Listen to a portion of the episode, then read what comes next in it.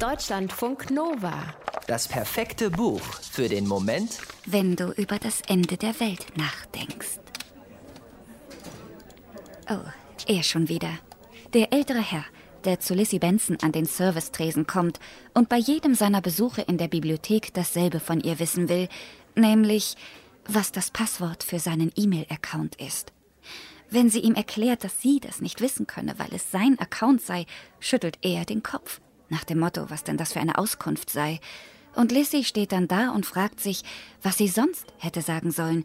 Etwas, das sowohl das Passwortproblem des Herrn lösen würde, als auch ihr Problem mit ihm.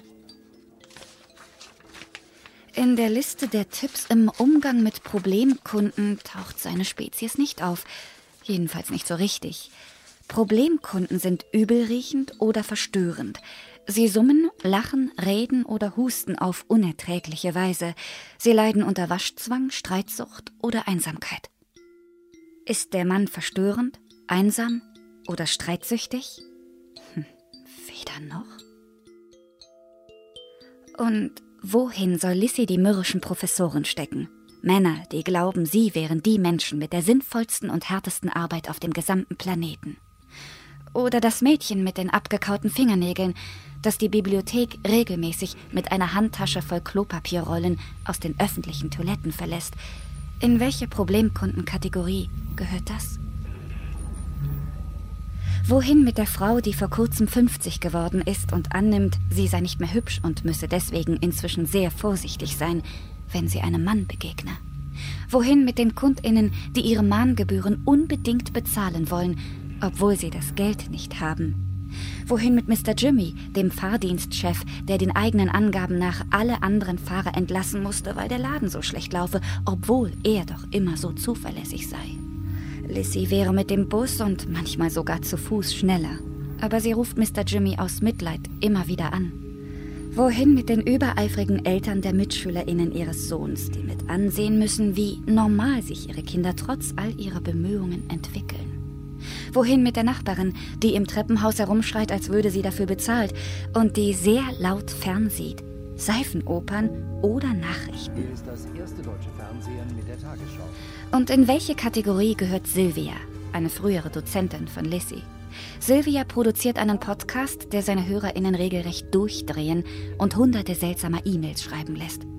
Der Podcast heißt Komme, was wolle und handelt, grob gesagt, vom Untergang der Welt vom Schmelzen der Gletscher, von Klimakatastrophen, von Tierleid und anderen Schrecklichkeiten, die die meisten Menschen nicht wahrhaben wollen.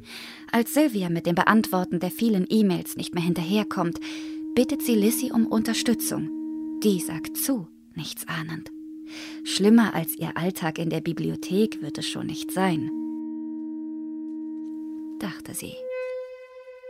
Wetter heißt der zweite ins Deutsche übersetzte und in den USA gefeierte Roman von Jenny O'Phil. Wetter ist kein klassischer Roman mit einem Anfang und einem Ende. Es gibt weder den einen Höhepunkt noch die ruhigen Stellen zum Eintauchen und Ankommen in der Geschichte. Wer Wetter liest, steht 200 Seiten lang unter Strom. Man weiß nie, was als nächstes kommt.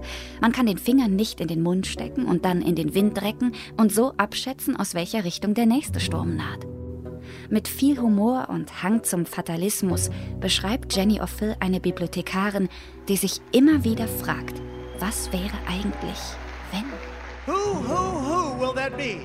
Vor dem Hintergrund der zurückliegenden US-Wahlen und der Bedrohung durch weitere vier Jahre mit einem Wahnsinnigen an der Regierungsspitze landet sie immer häufiger auf Internetseiten und YouTube-Videos von sogenannten Preppern, lernt dabei zum Beispiel, wie man aus einer Dose Thunfisch in Öl, wichtig, nicht im eigenen Saft, eine Lampe bastelt.